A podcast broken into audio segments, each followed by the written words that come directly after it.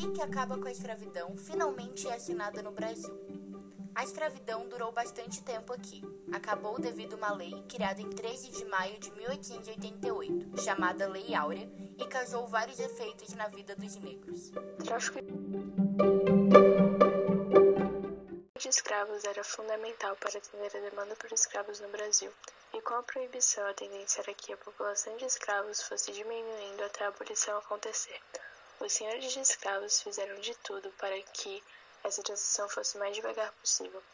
As leis protelatórias estão dentro desses esforços de impedir que a abolição acontecesse de maneira rápida.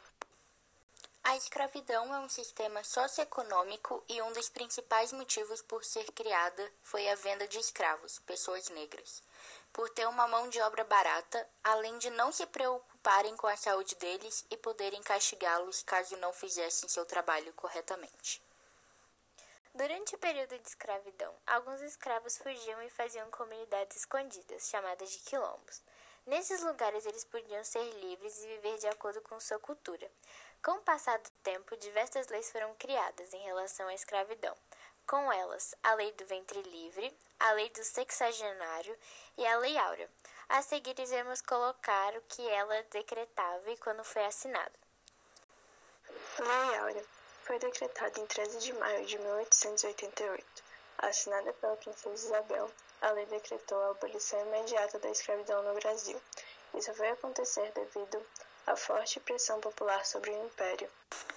Lei do Sexagenário.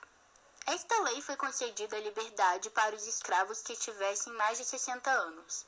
Os escravos beneficiados com a libertação deveriam trabalhar por três anos para seus senhores como forma de indenizá-los. Além disso, eram proibidos de mudar-se de cidade na qual haviam sido libertados durante um período de cinco anos. A lei foi considerada um retrocesso pelos abolicionistas porque atrasava o avanço da causa. Lei do Ventre Livre.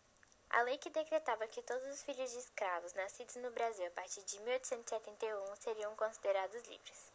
O senhor de escravos poderia permanecer como tutor de seus filhos de escravos até 21 anos e ele seria obrigado a libertá-los sem receber indenização.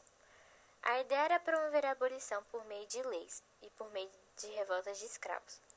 Os senhores não desistiriam de ser indenizados pela liberdade dos filhos de seus escravos e decidiram que, se seus filhos de escravos fossem libertados aos oito anos de idade, o senhor de escravos receberia uma indenização de 600 mil reis.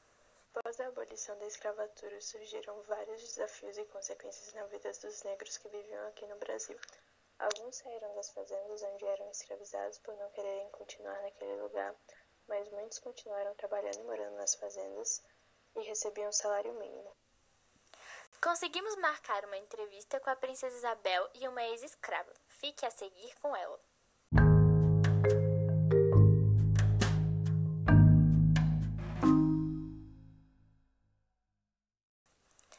Princesa Isabel, por qual motivo você assinou esta lei contra a vontade de seu pai? Decidi assinar, pois estava sofrendo grande pressão popular e devido à campanha abolicionista que estava se formando no Brasil durante esta época. Você acha que a lei que não permitia mais o tráfico de escravos africanos para o Brasil já era uma forma de fazer com que a abolição da escravatura ocorresse mais rapidamente? Com certeza, pois com esta lei impedia de trazermos mais mão de obra barata. Como foi o processo da assinatura da lei? Foi um processo demorado e muito difícil pelo fato do meu pai estar impossibilitado e devido às pressões que estávamos sofrendo. Por que demoraram tanto? Devido aos donos de terras, que não concordavam com a assinatura. Você acha que fez certo de ter assinado? Sim, pelo fato de termos ajudado muitas pessoas que estavam sofrendo, mas fiz errado pelo fato de ter decidido em nome de meu pai. Agora estamos aqui com uma ex-escrava e iremos tirar algumas dúvidas. Como você se sentiu quando soube da assinatura desta lei? Fiquei aliviado, porque era muito ruim viver daquela maneira.